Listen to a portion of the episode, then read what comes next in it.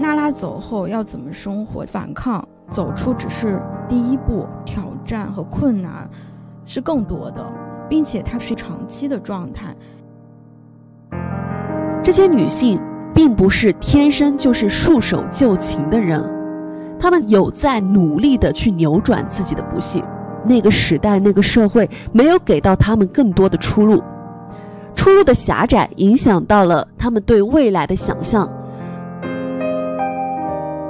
我刚刚就在想，不是张幼仪，那些普通的女性如何摆脱这种困境？那些没能成为张幼仪的女人们，后来都怎么样了？Hello，大家好，欢迎来到读不完。我是今天刚刚出完差，现在躺在幺幺的小窝里，准备跟大家录播客的花花。我是现在靠在自己的床上的幺幺，第一次用这样的姿势来录制，太舒服了。如果待会儿没有声音了，可能是睡着了。今天要聊一本我们两个都觉得很难评的书，上市不久，蛮有热度的《五四婚姻》。这本书是香港学者孔慧仪的著作，最初的出版是在二零一四年，当时是用繁体字出版的，在香港地区发行。这两年是版权又回归到作者普瑞文化，就购买了这本书的版权。作者在其中增加了写江冬秀的一章。孔慧仪是希望打破对新旧女性简单的标签式划分。想重新用公允的态度去重估五四时代的女性，能否从他们的角度平时的去看他们面对的世界？嗯，我想这样来介绍这本书，不再囿于它所谓的概念、时间这种框架。五四婚姻讲的就是刚好是文化先锋们婚恋关系，我们对他的期望是从女性视角来讲述女性。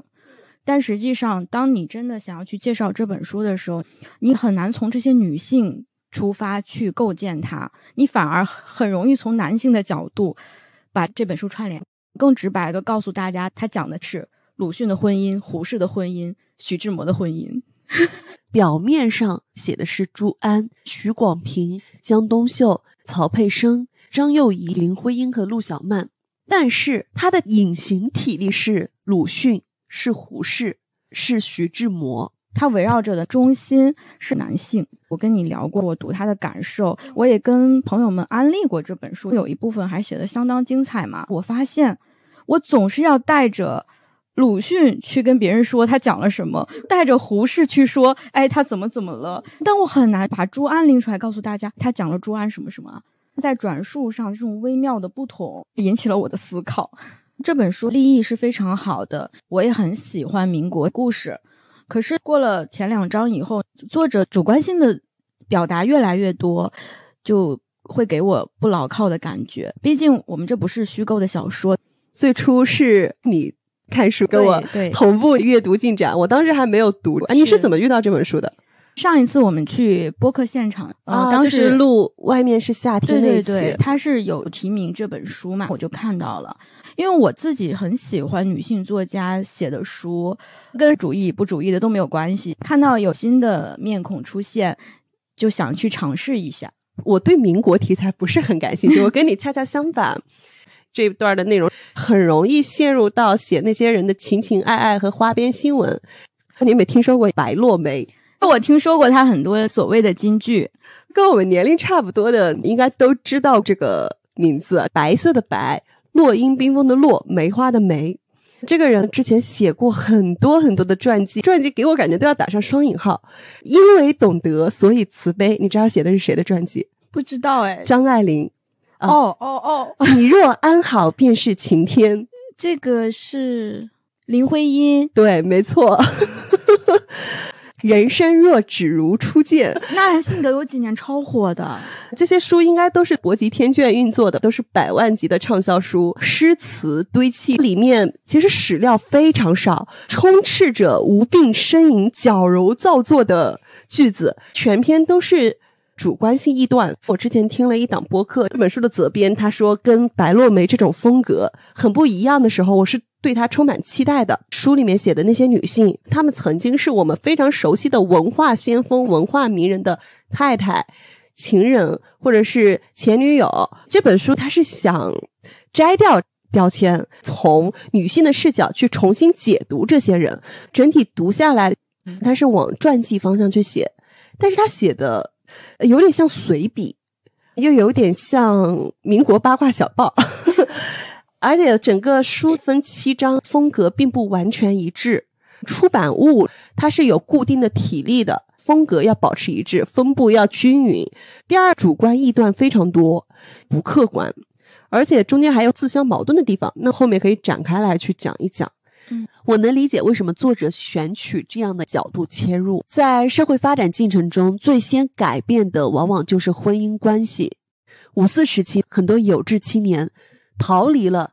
包办的婚姻，五四运动，它把历史非常清晰的划为两个时代，一个是崭新时代的开端，一个是没落时代的终局，它是非常两极化的。那它聚焦于五四时期的婚姻，聚焦于这些女性，我自然而然的会充满一种期待，我渴望她在每一个不长的篇幅里，能够写下一些丰富的。深邃的情感，道德的、非道德的，公开的、私密的，永恒的、短暂的，这些其实是人的困境，也是爱的难题。我们经常是从爱情中去看到人的处境和世界的荒谬，也从世界的荒谬中看到爱和情感的真挚。但是很可惜，很难从这样的一本书去颠覆对这些文化名人或者这些呃知名的。女性的认知，在这本书中，作者给了我们关于新女性的一个参考：第一，是在新式学堂受教育；第二，毕业后有一份职业；第三，婚姻自主；第四，参与公共生活，而不只是在家庭方面的活动。那你需要同时满足这四个条件，你才可以被称为新女性。教育明显就是其他三项的敲门砖嘛。那在这本书里面，他写的七个女性。按照这种标签划分，它里面既有新女性，也有旧女性。这一块很微妙的是，孔慧仪在这本书里面不断的在强调新旧女性。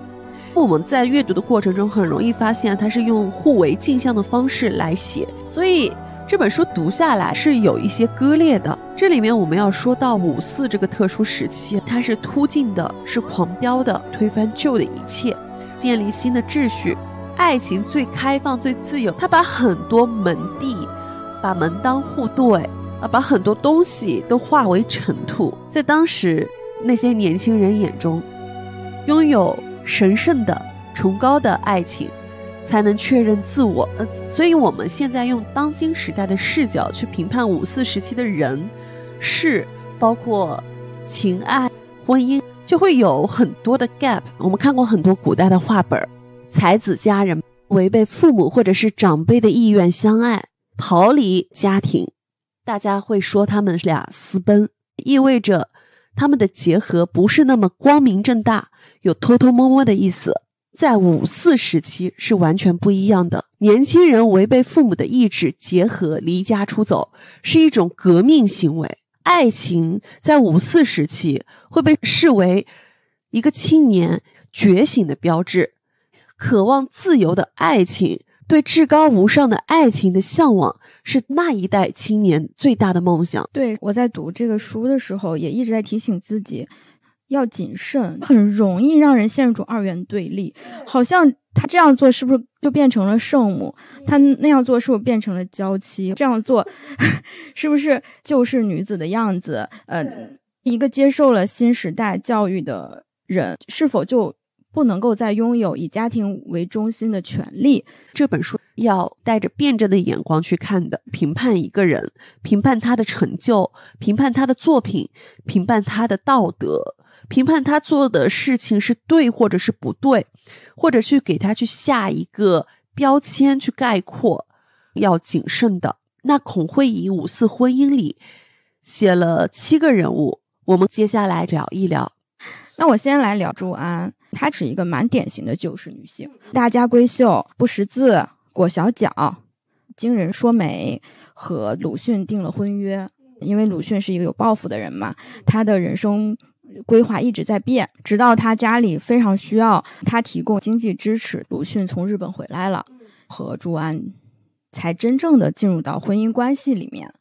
朱安这个女性，你可以说她任劳任怨，很识大体，呃，保守传统，没有自我反抗的能力。她对鲁迅妈妈非常好，鲁迅真的和别的女人产生了感情，要有后代的时候，婆婆，呃，还是会站在儿子那边，甚至觉得朱安应该接受这一点。即使在这个时候，朱安也没有表现出来非常的痛苦和伤心。当然，他会不开心，但是他还是会把日子过下去。朱安一开始是在他们绍兴老家照顾鲁迅的母亲，后来又随周家迁到了北京。朱安他就更孤独了，只有婆婆一个人可以跟他讲话。鲁迅根本就不太和他沟通，家里来朋友也不会让他来招待，他是完全把朱安割裂在自己的世界之外的。随着鲁迅的兄弟之间。发生了矛盾，朱安又跟着鲁迅搬出了宅子。恰逢鲁迅他生病了，朱安就在这一个月内服侍在他身边，呃，照顾他，直到他身体康复。这个阶段，鲁迅对朱安有了态度上的改观，但是这也只是说那种礼貌性的，更客气一点。鲁迅确实做到了赡养这位妻子。那个时候，嗯，五四青年认为逃婚代表了对旧制度的反抗和。和突破，当时的女子有两种出路，一种是逃婚，嗯，那能逃得掉的话，可能真的可以人生重来一遍。那没有逃掉的人，就是困在这样的家庭里面，当做一个摆设，或者是说被抛弃。那在《五四婚姻》这本书的前言里，作者孔慧仪也收集了很多的资料，光河南还是河北，在一九二二年被新青年抛弃的旧式女子。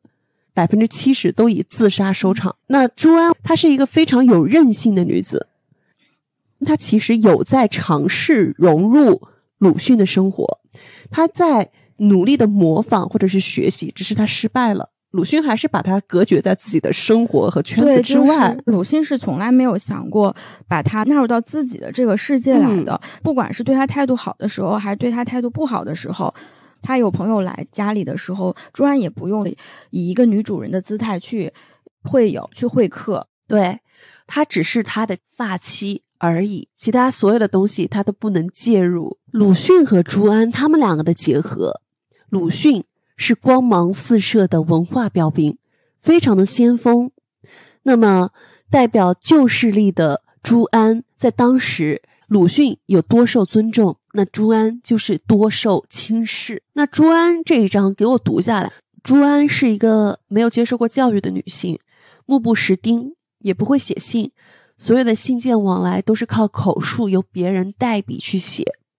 但是她在口述的时候，她说的东西还是挺让人动容的。她说：“周先生对我来说并不坏，彼此之间也没有争吵过。”我们各有各的人生，我应该原谅他。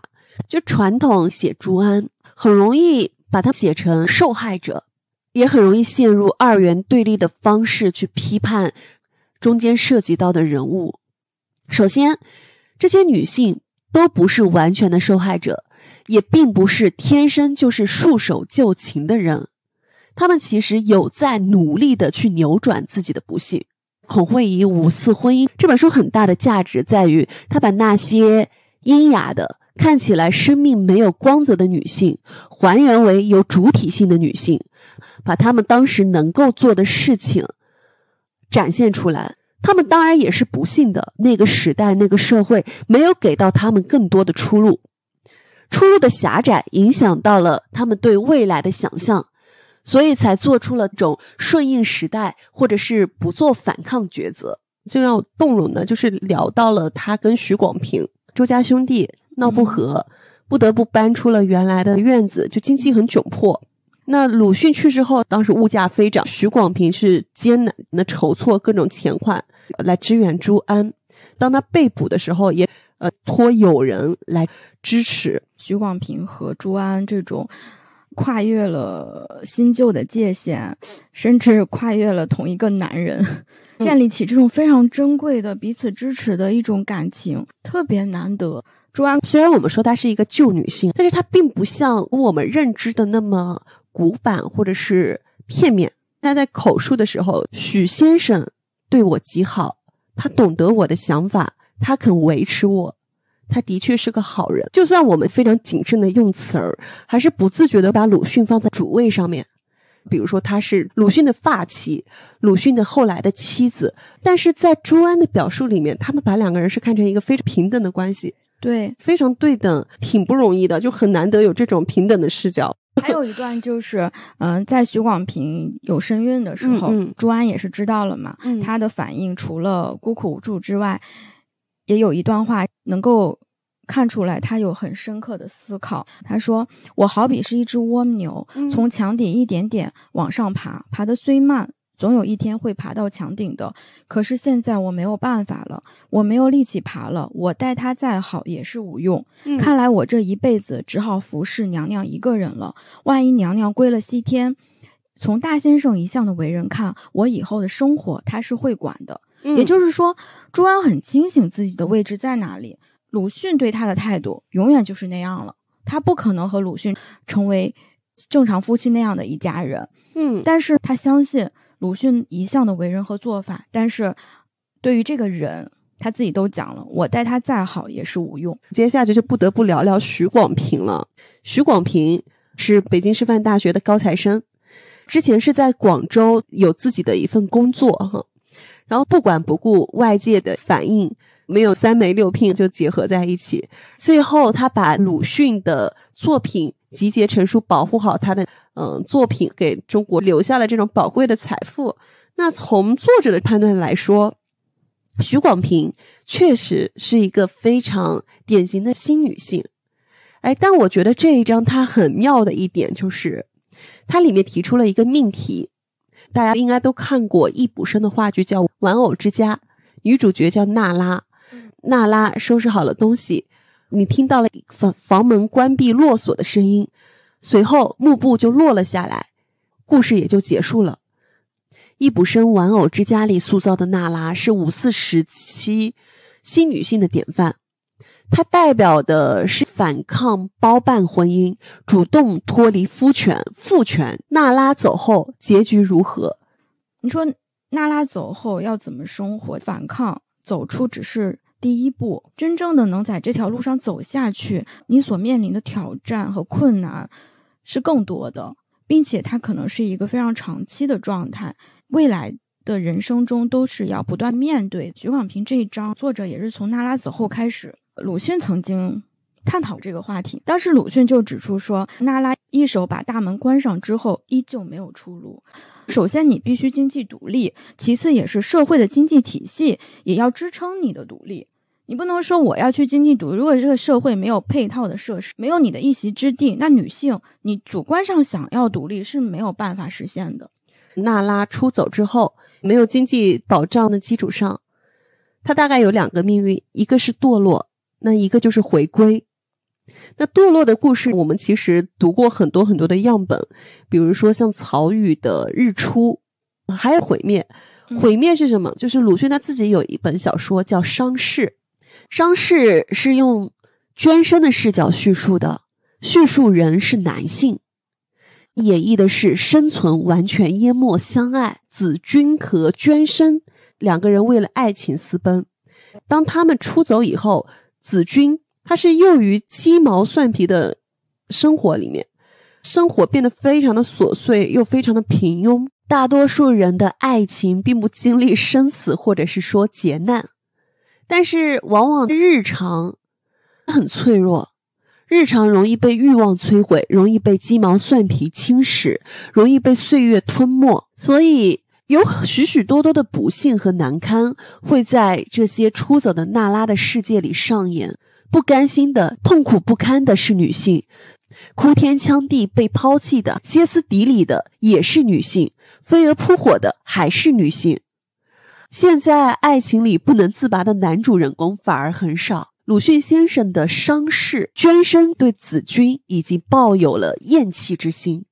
子君在鸡毛蒜皮中，在经济的困顿中，在对丈夫的爱即将消失的恐惧中。走上了绝路。虽然这是一个非常出色的作品，后来看到类似的作品，总是会感慨：为什么作家那么热衷于写女人在爱情中的受难？现在想想，可能不是基于想象，因为这可能是现实。教科书式的解读，娟生和子君爱情最大的阻碍是什么？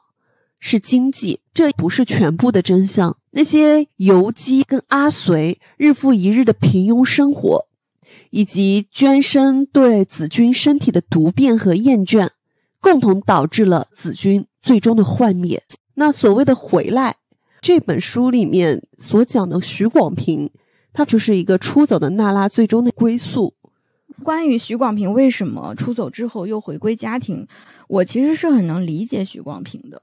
作为他本人做出这样个选择，他有这种自由，只能说稍微会有一些遗憾，让我感到了可惜。因为我觉得他走出家门，他能够成就的自我要高于作为鲁迅的秘书所创造的价值。这个画面大家应该可以想象，他坐在台下听鲁迅演讲，对于当时的他来说。他以后的目标是投身教育，投身社会运动，而不是做一个贤内助。往往生活就是这么出人意表。当他和鲁迅因为信仰、因为兴趣、因为志同道合结合在一起，他回归家庭以后，既是妻子，也是一个母亲，周海婴的母亲啊，同时又是秘书。书里面他引用了。张小红的《十年携手共艰危》里面那一段描述，说客人来了一批又一批，他一边谈着，一边手里织毛衣，还得上街买菜、下厨烧炒。丈夫临时要寄一封信，她就得换上皮鞋跑到邮局去。很难想象到这样的结局和出路。像许广平这样有知识、有文化的女性，又回归了家庭，大概这会是当时很多男性的理想妻。就是我的妻子不仅是一个打引号的贤妻良母，她还同时具备了新女性的所有的要素。这应该是相当一部分男性的理想的择偶标准。是。哎，而且许广平这个人真的是有情有义，他对朱安的那个帮助，真的是让我觉得很感动。朱安最后把鲁迅所有的笔稿版权全都给了呃许广平和鲁迅的儿子。许广平和朱安这两章应该联系在一起看这本书。我刚刚也说，一开始看的时候还挺惊喜的。他真的是从一个女性的角度去审视到了当时被划分为新旧女性不同阵营的两个女子，她的命运是怎么相连在一起的，又是怎么互相扶持的。这两章写的非常的精彩，中间也是我写了很多我之前不知道的一些细节。在和鲁迅同居之后，徐广平不再参与社会工作了嘛？他留有三百块钱的安全基金，应急钱，谁都不能动，归他私人所有。无论他和鲁迅的关系变成什么样子，无论这个家庭生活变成什么样子，这三百块钱就相当于是他的救命钱，思维是非常清醒的。鞠广平是一个非常有情有义的人。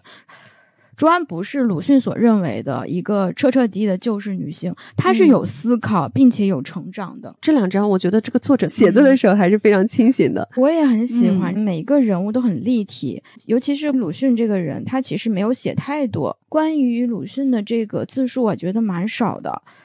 他真的是为了讲述朱安，为了讲述许广平而存在的。如果你要写朱安。写许广平确实绕不开鲁迅，对你绕不开他，就看你用多少文字去描述了。哪怕鲁迅他是无所不在的精神标注或者是坐标也好，但是这两个女性她是立体的、鲜活的。对，那接下去那两章写了胡适的原配江冬秀以及曹佩生。我个人非常喜欢作者描述出来的江冬秀。江冬秀她就是一个很很可爱的人，她特别爽快。他这个人谁也不怕，什么也不信奉，他就是觉得我有道理，我就要去争取。这张是再版的时候新加出来的一张，这也是我读起来就是不自觉笑了好多声的。对，太可爱了，真的，东秀太可爱了，他真的是活出了另外一种状态。我在读这一篇的时候啊，脑子里全都带入的是《觉醒年代》里面那个人物的长相。在那个里面的东秀，他这种很厉害的性格的展示不是那么的多。但是我也看到过，凡是东秀都要论个理。嗯我觉得我有理，我就一定要跟你 battle 一下，我凭什么不能说呀？她是一个这样的女子。有过几个镜头，江秀就突然冲进来了，我就要跟你们说，我不管你们是谁，有没有文化，什么新青年旧青年，我不管，真的太可爱了，不卑不亢。胡适他也有一些做的不好的行为，婚内出轨，在任何时代我都不觉得他是值得理解的事情。不过江秀之所以能成为这样的江秀，跟胡适的性格也分不开。胡适本身，他作为一个新青年，他也没有很想去接受这种媒妁之约。嗯，胡适和鲁迅的做法不太一样的一点，就是呃，他不是说把东秀完全推入到另外一个世界里，嗯而是引导东秀成长。当时胡适是在康奈尔大学，在美国读书。他在与母亲的通信中鼓励东秀多读读书，让他多写写东西呀，就鼓励东秀去成长。当他们结婚之后，胡适比较温和，东秀比较爽快，给人一种女强男弱的状态。我是觉得东秀本身就不卑不亢，而胡适的个性、胡适包容和开开放的姿态，也给了呃东秀能够进行成长的空间。反正东秀是一个非常可爱的人。我觉得东秀不是汉妻，他也不是泼辣，他就是不卑不亢。我觉得他有一点特别好笑。对于江东秀来说，他融入一个圈子，能迅速适应，他具有非常旺盛的生命力，也能迅速的组建成交际圈，就是打麻将，对，搓他几局就好了。我觉得胡适不是说惧内，嗯他对东秀肯定是服气的。嗯江家本来就有佣人，江秀的娘家也是不错的嘛。嗯东秀非常善善用雇佣之道，他看准了佣人有什么样的才干，把胡家的事情打理的井井有条。他是一个非常有个性，嗯而且有独立人格的人。很多人老觉得东秀嫁给胡适是呃高攀，其实不是。虽然她是旧式教育出来的一个女子，但是她有非常旺盛的生命力，她不断的在学习，在成长。她慢慢看懂了白话文，甚至自己也会做做白话文。就当他说起来的时候，真的有那种指点江山、挥斥方遒的义气。对我们东秀还有名言警句，很幽默。他跟人说，胡适的房子给活人住的地方少，给死人住的地方多。他那些书的作者都是已故的人。他整个人是非常有能够立得住脚的，就是非常有底气的。作为一对夫妻嘛，他和胡适还是蛮适合的，不像朱安和鲁迅。胡适和江秀在一起，家里的生活是生机盎然的。那会儿家境好，东秀结婚后不久，她就怀孕了嘛。她又把家里打点的那么好，她这个人比较善理财，把重修祖坟所需要的钱她都攒出来了。胡适还是蛮感激她的。反观胡适，胡适做的也不错。江秀也是到了北京，但是跟朱安不一样，胡适对妻子就是非常体谅，两人地位平等，他也会把她融入到自己的生活来。对，就是说他的成长，一方面他有他的个性的原因，那另外胡适在这一块比鲁迅，就是我们从这个文行文里面去对比，确实要可爱的很多，更加大方，更加的开明。嗯，他给他提供了他的社交圈，当然他自己也在呃学习进步过程中有了自己的圈子，所以他才能够有底气，才能够在这里去立足，人也变得更加的自信。这一点确实是两个女子完全不一样的命运。他的麻将桌就是嗯他的很好的社交圈，对，其中有一段我觉得很好笑。他说晚饭后，胡适就钻进书房，江东秀则去攻打四方城。两人都曾劝说对方不要那么沉迷，但都不成功，只有顺其自然。对我可以很明显的感觉到作者的喜好，很欣赏江冬秀这样的一个女性。胡适在当时是文化圈数一数二的人物嘛，白话文的倡导者。他们在交往的时候，他也能够耳濡目染，也会针砭时弊。江冬秀本身她非常的可爱，也很清醒，她会有自己的观点，她并不完全是附庸胡适的观点，并不完全赞同，她很有自己的主见。他也能够关注到社会的方方面面。他不是知识分子，没有经世治国的抱负，但是他可以很清楚，或者是用他自己的价值体系去评判是非。对。东秀这一篇为什么让人觉得活色生香？有一些细节的小故事都可以佐证。呃，蒋梦麟爱上了故友高仁山的妻子陶曾果，为了和他结合，他就与原配离婚了。东秀心中就有气。胡适应邀做他两人的证婚人，她就很不满意，在婚礼当天把大门锁上，阻挡丈夫赴宴。结果胡适她是跳窗外出的。这件事情就展示了江冬秀和丈夫各有所执，前者态度强硬，后者方法迂回，会用自己的方式达到目的。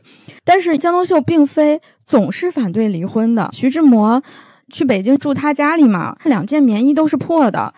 哎，尽管当年江冬秀对他高调的离离合合非常的不满意，但是看到他现在，我觉得他很可怜，替他补好了衣服，还劝他，要不你干脆和陆小曼离婚算了。嗯，你你就可以看出江冬秀面对谁，不管是徐志摩也好，或者其他的文化人也好，他很有自己的态度，他也没有觉得新青年又比我了不起到哪里。不得不说一个小故事了。江冬秀和胡适结婚的时候有一个冰相，是他们的表妹曹佩生，而几年以后，曹佩生跟胡适产生了一段爱情。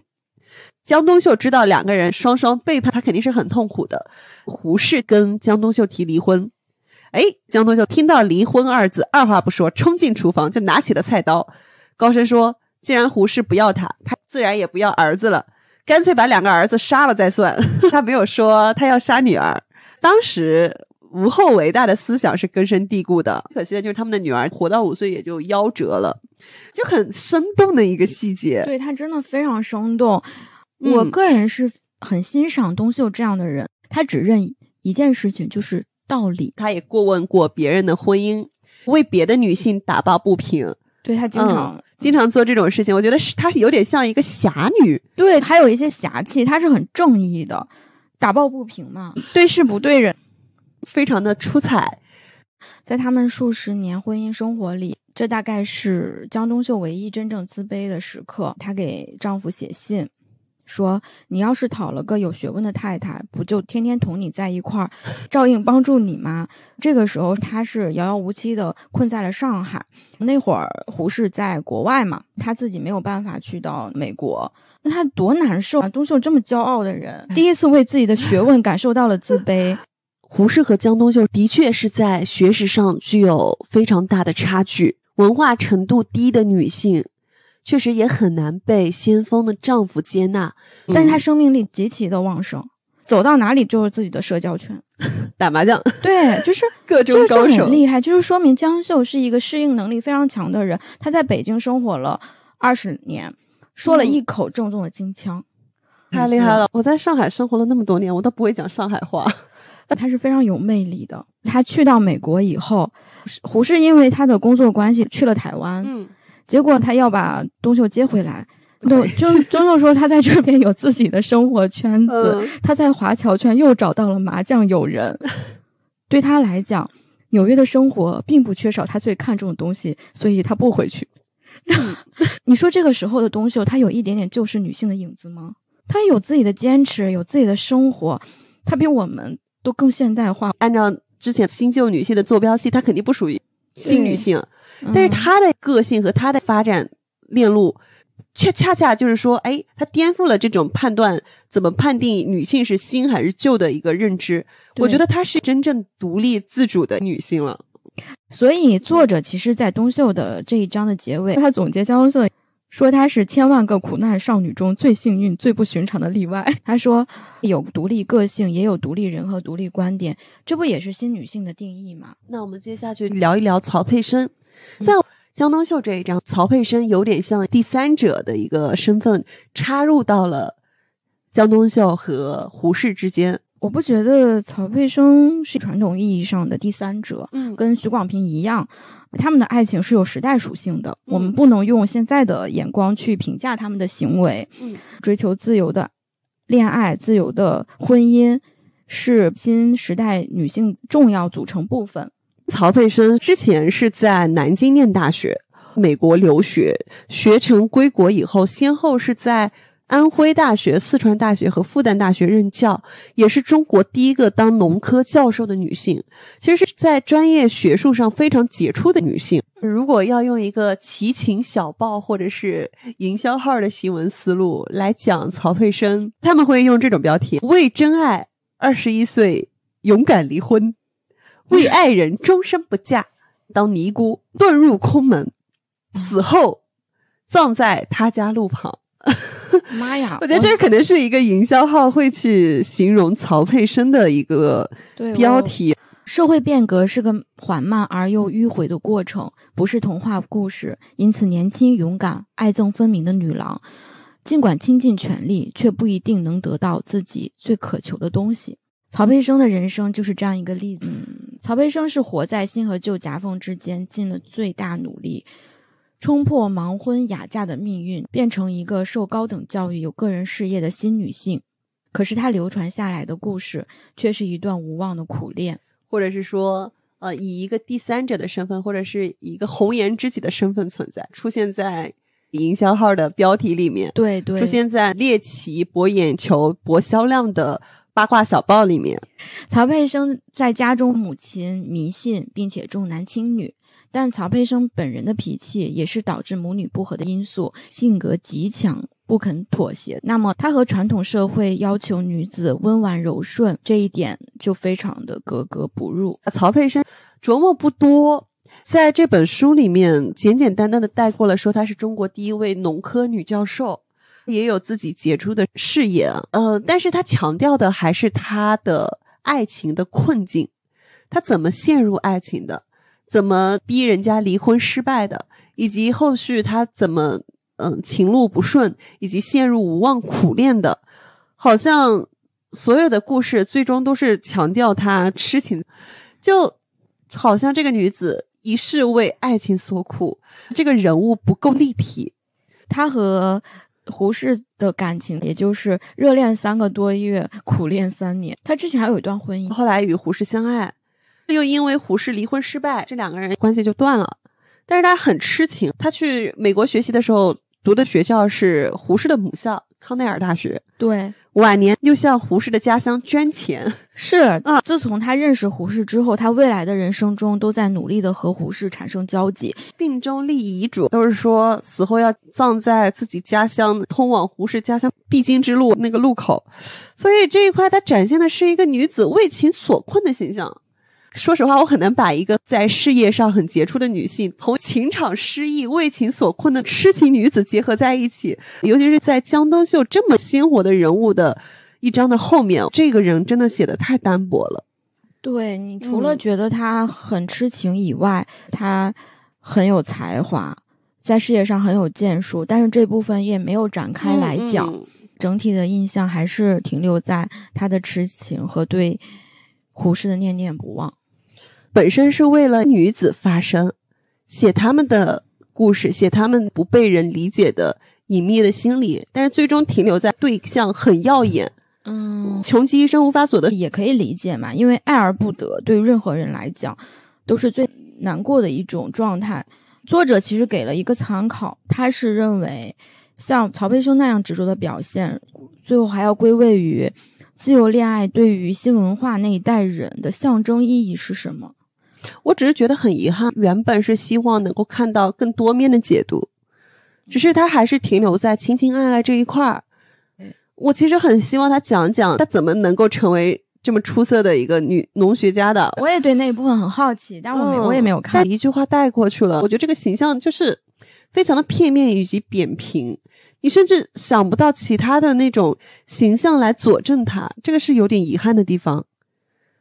哎呀，要进入到整本书最让人生气的章节了，很多人都是看到这一部分很生气的。哎，你要不要描述一下你当时怎么生气，以及怎么每天密集给我截图和吐槽的？看鲁迅的时候，我只是觉得啊，鲁迅这个人他很优秀，但是和这样的人过日子估计也不会太舒服，因为他脾气不好。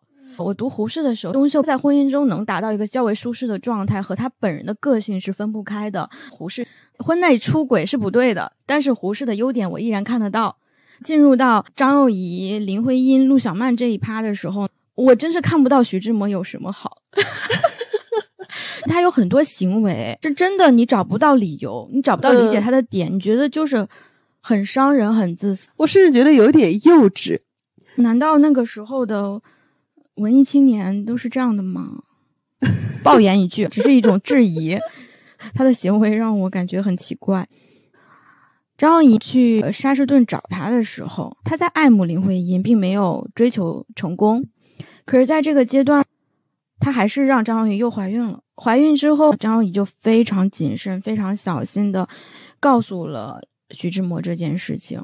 那徐志摩说：“你把这个孩子打掉。”非常的残忍。其次，他一走了之了。他把不会英文、身边没有朋友，并且还怀着孕的张幼仪一个人留在沙士顿，而且在当时他们的经济条件并不好。对，我不知道是什么样的人能做出这种事情。这个跟你追求婚姻自由、恋爱自由都没有关系。我觉得他是个人，他就做不来这种事。徐志摩说：“我想成为新文化运动中第一个离婚的男人。”不知道这第一个有什么光彩之处？你追求婚姻自由可以的，你和张幼仪离婚也是可以的。一个刚刚怀孕的、语言不通的、没有什么经济能力，他在那个地方，你也不可能把他一个人放在那儿，自己一走了之。这对一个普通的朋友我都做不来，真的找不到理解的点。而且他还老说张幼仪是个土包子，这这个我也不行，我也很生气。但是张幼仪她那个人生还是跟普通女性不一样的。那以前大家写张幼仪、写朱安，老会写到她们被抛弃、被冷落，好像对女性而言，一旦被抛弃，就好像遇到了劫难，陷入了无底深渊。但是张幼仪她人生的后半段，如果用现在的眼光来说，好像走出了一个爽文大女主的剧本，逆袭剧本。精通德语，甚至被聘为各种学校的教授。当然，他们家族根基也很厉害，在家人的帮助下，有了创业的第一桶金，是后续成了在商界非常知名的一个人物。对，张幼仪她是不幸，但是也相对幸运。虽然她被徐志摩抛弃在了那个地方，但她的哥哥弟弟都在国外，对，能够帮助她，先把她救出来。徐志摩的父母在他的小儿子出生之后，也持续的在给张幼仪一些资助，保证他们母子有很好的生活。他当时才二十出头，总体来说人还很年轻，还有很多未来。对，第二个就是他们的家世很好，对他们家中，呃，张家儿子女儿都很出色。他困顿于英国，还是有人能够支撑，就有经济来源。另外一个就是他本人，他应该也很有悟性，迅速的就。呃，精通德语，然后抓住各种机会去进修学习。我觉得，哎，真的是年轻，有好的家庭条件、充分的经济来源以及好的教育机会，是让他实现蜕变重要的因素，缺一不可。是我当时看到张幼仪这张的时候，确实会陷于为他鸣不平、为他惋惜，然后乳腺不好的状态。但是我也会想。那些没能成为张幼仪的女人们，后来都怎么样了？我刚刚就在想，不是张幼仪，那些普通的女性如何摆脱这种困境？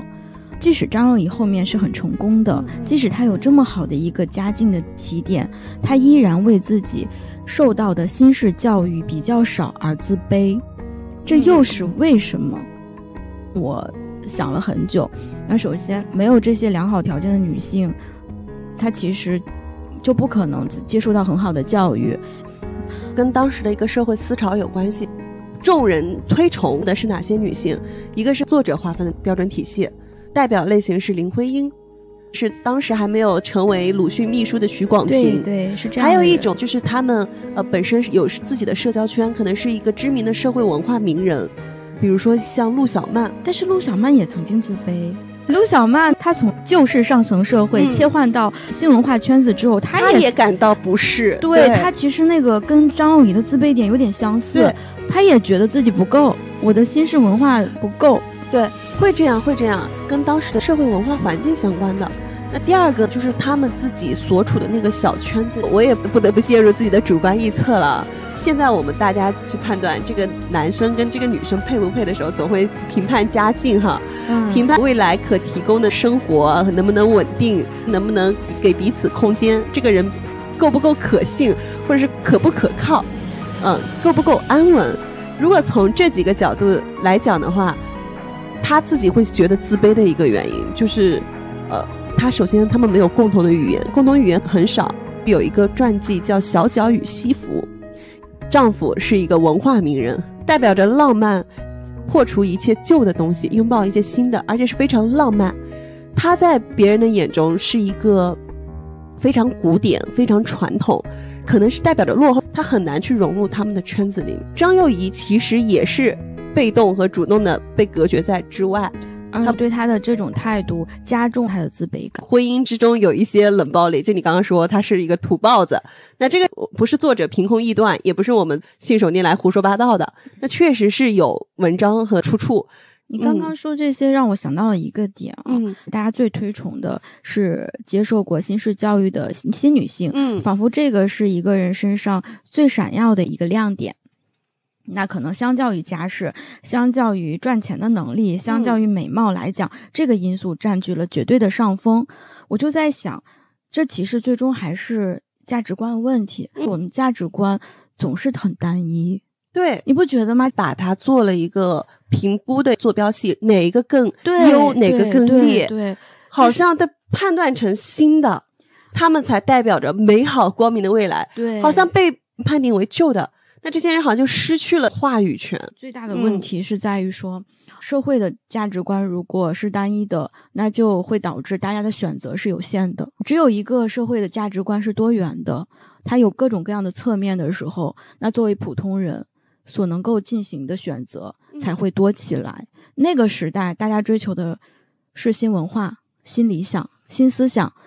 那换一个时代，可能追求的是另外的东西，但好像坐标系上最高的那个点只有一种，他把东西一切都两极化了。我是觉得，人可以有各种选择的，没有所谓的最好和最差。我们应该就是可以用更开放的心态，开放的心态其实对别人是成全，对自己也是成全。张幼仪们或者陆小曼们，也不会为自己。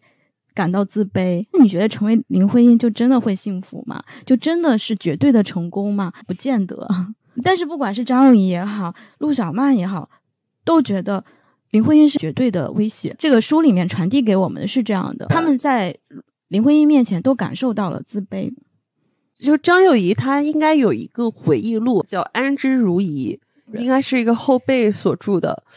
离开了徐志摩，他其实后面的人生也是非常非常精彩的，经历了丧子、出轨、背叛，就各种不幸，他却从一个裹小脚的旧式女子，到最后成为了一个大银行家。我觉得不是说一个诗人或者说一个浪漫派代表就能把他的人生所概括的。作者从东秀那里他就发出第一次的质疑嘛，旧式女子是不是到现在已经变成一个新式女子了？嗯，到最后其实他还有一反问。新和旧是否有更明显的一个界限？其中很多地方它是含混的。我能感觉到，它最终的利益是从新旧开始，最终归结到对新旧划分的质疑。在这本书里面，或者在大家的印象中，陆小曼出现在茶余饭后的谈资里面，社交圈名媛是徐志摩太太。她是一个画家，很少有人知道陆小曼家里对她的塑造和培养花了很多的心血。呃，她其实是按照一个典型的大家闺秀去塑造的，很多艺术方面的东西她都懂，她都会一些。呃，并且她可以很好的融入到她的圈层之中。陆小曼往往在大家的印象中是徐志摩人生中比较重要的几个女人之一，哈。他跟徐志摩结婚的时候，梁启超给他们证婚，还大骂了徐志摩一顿。陆小曼她家世很好，从小是养尊处优的，婚后花钱大手大脚，因为生病用鸦片来减少身体的痛苦，就染上了鸦片瘾。后面他也跟一个姓温的后生有了感情纠葛。所有人对他大概都是这样的一个印象。我对陆小曼的印象来源于《人间四月天》里的伊能静。我记得我当时有一个很大的冲击点，陆小曼染上鸦片之后嘛，我想说，哎，一个主演怎么可能会吸鸦片？那个时候很小，我没有看明白。你刚刚讲他们结婚的时候，梁启超做证婚人，把他们痛骂一遍，但他为什么要去做这个证婚人？我想不懂，碍于面子，还是说他其实？有一部分是能理解徐志摩的。既然知道他做的不对，你要痛骂他，你为什么要去？你的行为其实在支持他吗？嗯，一开始没有往这方面想。当时推崇新文化，希望以新的代替旧的，那是不是在他们眼中认为这种结合也是一种反抗？作者他在写这本书的时候，对不同的女子、不同的人物都倾注了他自己的主观的喜好。我觉得他对陆小曼是抱着非常厌恶的态度在写作。前面他在写每个女性的时候，都会有他的思索。虽然我觉得他的主观判断很多，他还是不自觉的会带入他们的角度去思索。如果重来会怎么样？他当时做这样的抉择，会为他们去辩护一两句。但是在陆小曼这一章，我没有看到稍微有一点不适的点。他甚至拿陆小曼去与古代周旋于文人墨客之间的名气相类比。他把陆小曼塑造的就是一个打引号的交际花。他塑造出来这个形象，反正在我这里是这种感受。就是陆小曼比较高级嘛，确实，她懂的东西很多，她读的书也足够多。她拥有了新女性应该拥有的知识量，但是他所做的事情，他的行为没有脱离旧式规范。在作者的眼里，陆小曼不算新女性。我就在想，她凭什么不算？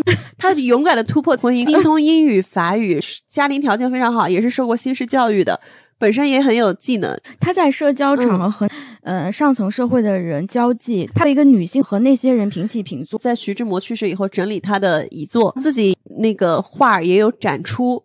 这为什么他不算？我也在反问我自己哦。陆小曼所学的东西，所做的事情，我感觉她很新哎。陆小曼她长得很漂亮嘛，穿着也很时髦，花钱是大手大脚的。她喜欢唱歌跳舞、看戏、捧那些票友、捧名角。她觉得属于吃喝玩乐、坐吃山空的类型，所以没有创造更多的社会价值，对，没有自己去赚钱。所以他就从这个角度来判，就是说他的。教育他的背景，包括他的言行、社交上，感觉都是上流社会的新派规范。但是他觉得这个东西太表面、太浮夸了。他没有独立的事业，没有经济独立，他觉得这个就不属于新式女性。他觉得教育、文凭，甚至他的阅历，只是为了增高自己在社交场上的地位。获得更好的婚姻，他看不起这种的教育的目的，就是希望他更好的就是站稳在上流社会的位置。教育都是为了给他在社交场上增添光彩的头衔。敲门砖，我也听到过一些说法。我认识的人跟我讲，跟父母在产生争执的时候，父母可能也是失言说：“把你培养的这么好，嗯，就是为了让你找一个好的婆家。”陆小曼父母培养他。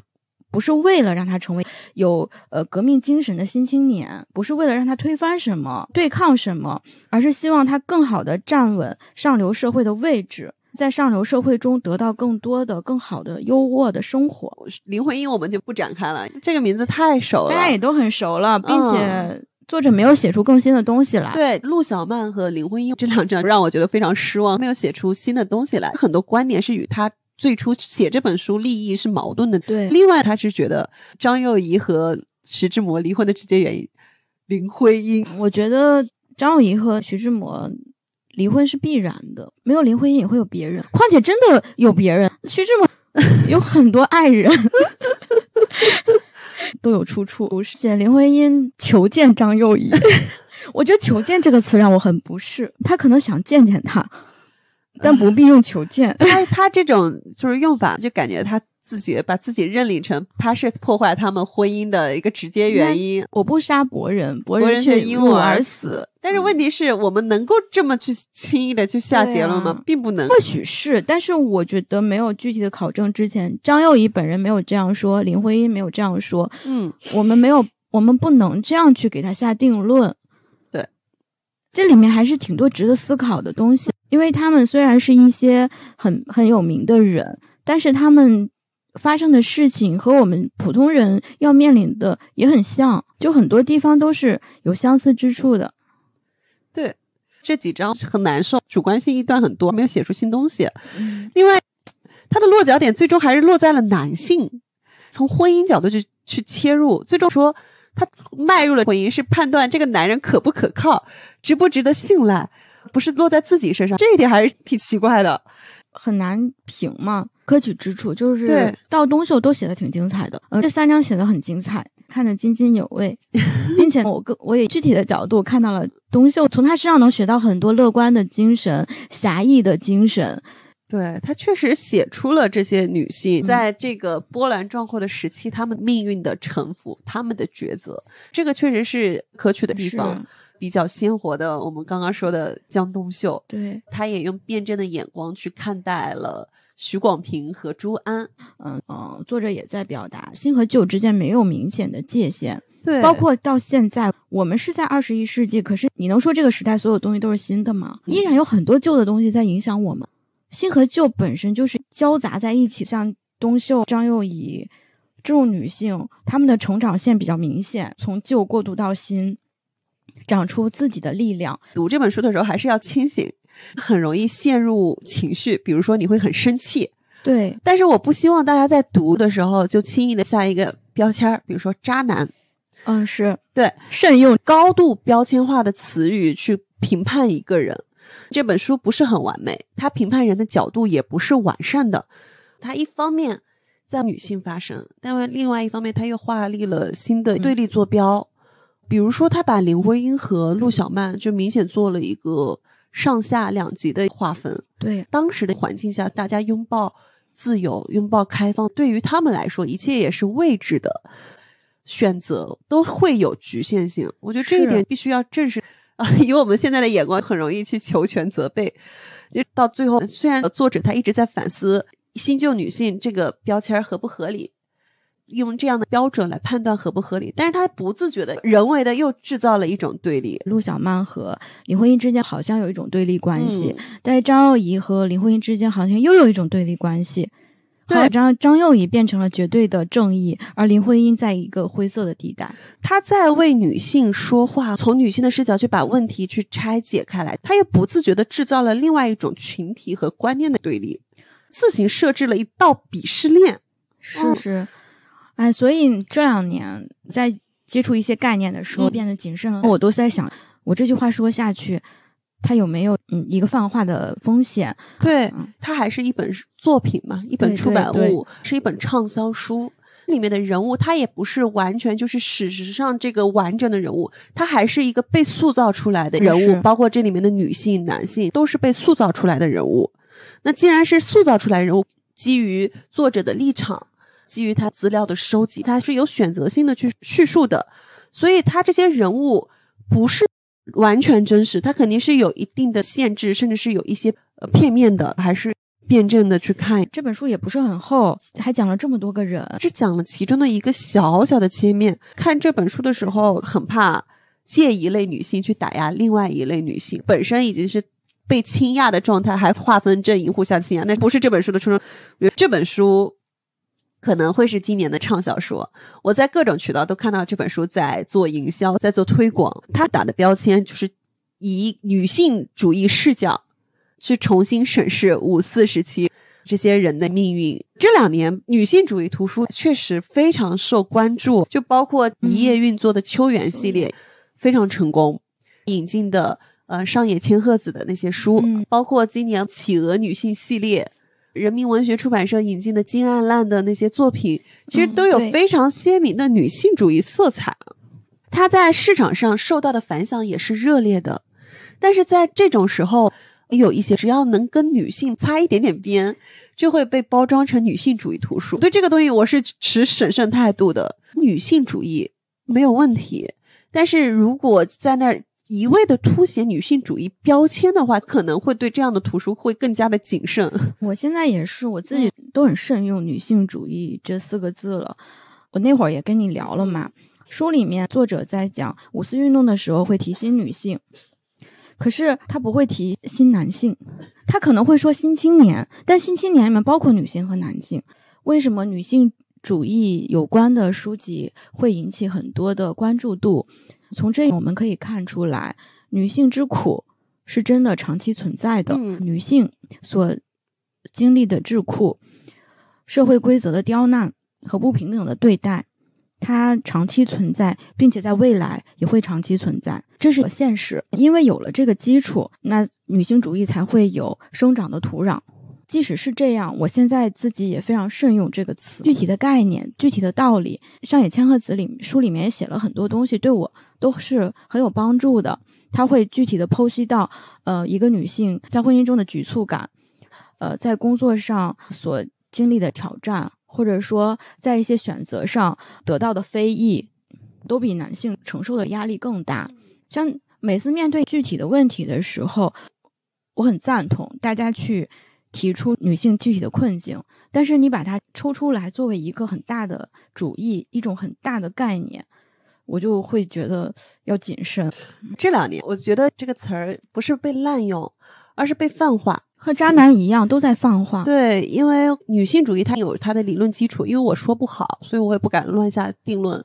但从我对文学的了解，它肯定不是说女主角是女性，作者是女性，它就一定是女性主义文学。对对，绝对绝对不是这样。但这两年确实有这样的一个泛化的趋势。对，只要主人公写的是女性，或者是作者是女性，就会贴上这样的标签，打上这样的宣传语。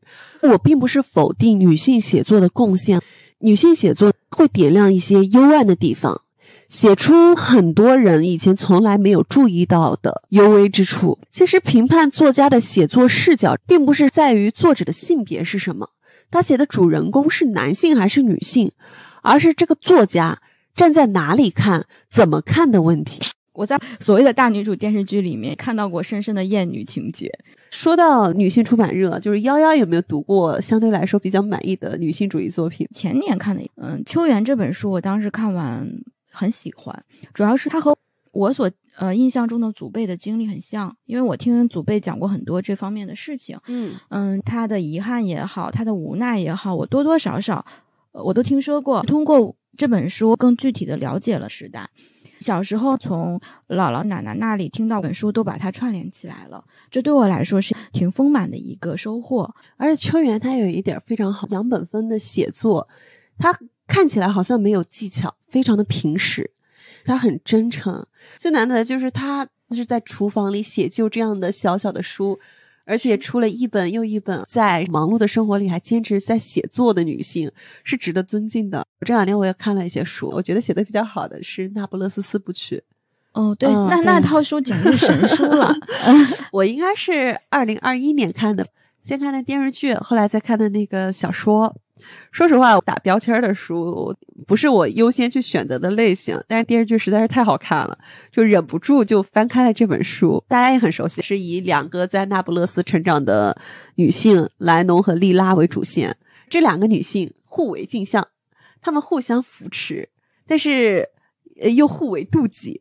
同时又互为补偿，互相救赎，在充斥着暴力、充斥着庸常生活碎片、充斥着欲望和社会思潮变迁的环境里，描述了他们的一生。他的翻译非常的加分，你读起来是没有负担的，很快就能够进入埃莱娜·费兰特所构造的文学世界。而且这本小说是以莱农的视角去切入的，你会发现女性在写女性的时候。写他们的心理是非常细腻的，平静中带着裂缝，你能够与他的情感共情，感受到他情绪的波澜。他虽然是用莱农的视角去切入，他反而是一个相对来说比较全知，逐渐从不理解到理解的一个过程。这本书里面没有完美的人物，非常的立体。你会在这本书里面，嗯，能够读到力量，也能够读到心碎，读到感动。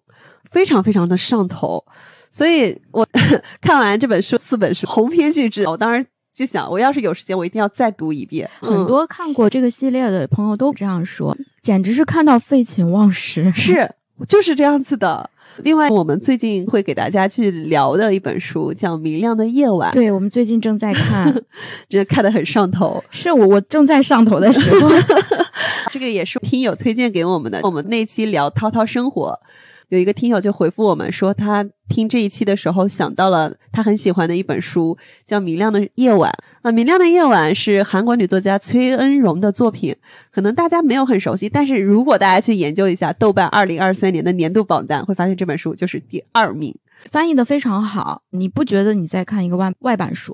里面的情节也是回忆和现实。穿插在一起，嗯，等我们看完了会好好聊这本书。对，那今天是我们第一次没有任何提纲去聊了一本很难聊、很难评、读下来有点一言难尽的那个图书。从我的角度来说，这本书属于你可以读，但是读一定要带着辩证的观点去读。如果我们给它打一个分，五分制的话，我可以给它打三分。我可能稍微高一点，会打三点五分。毕竟孔慧迪还是一个学者，文笔非常好。他的优缺点我们之间也展示了。为什么我会愿意多给零点五分？就是我在看这本书的过程中，我在评论中种草了很多很多其他的书。这个我觉得是一本值得讨论或者是有话题的书带来的一个呃很好的正向的反馈。我可以去研究更立体的去看。嗯，我认为了解嗯名人婚姻的角度还是还是不错的。从这里面，你更多的可以看到一个人的个性和社会对于呃命运的塑造是什么样子的。但是通过它，你没有办法展开来思考婚姻是什么。它落到婚姻本身的东西并不多。对，它主要是把大量的笔墨是放在情感纠葛，还有一个社会对个体的影响、个性对个体的影响是在这一块儿，而不是说跟我们讨论婚姻是怎么一回事儿，对吧？它它虽然说明是五四婚姻，但其实重点并不是在探讨婚姻，是。刚刚我们聊的这本书是因为我们两个兴之所至，但发现聊下来觉得不是那么好聊，嗯，不知道怎么聊，但是我就觉得有很多话不得不说。那我们今天节目就到这里了，好，谢谢大家听我们唠嗑，谢谢大家，拜拜，拜拜。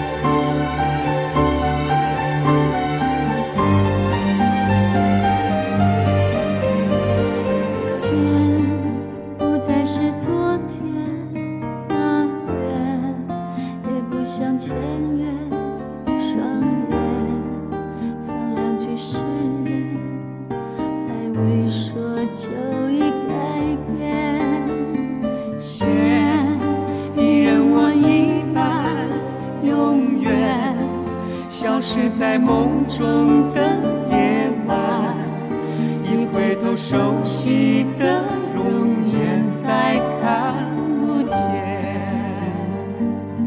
今生的。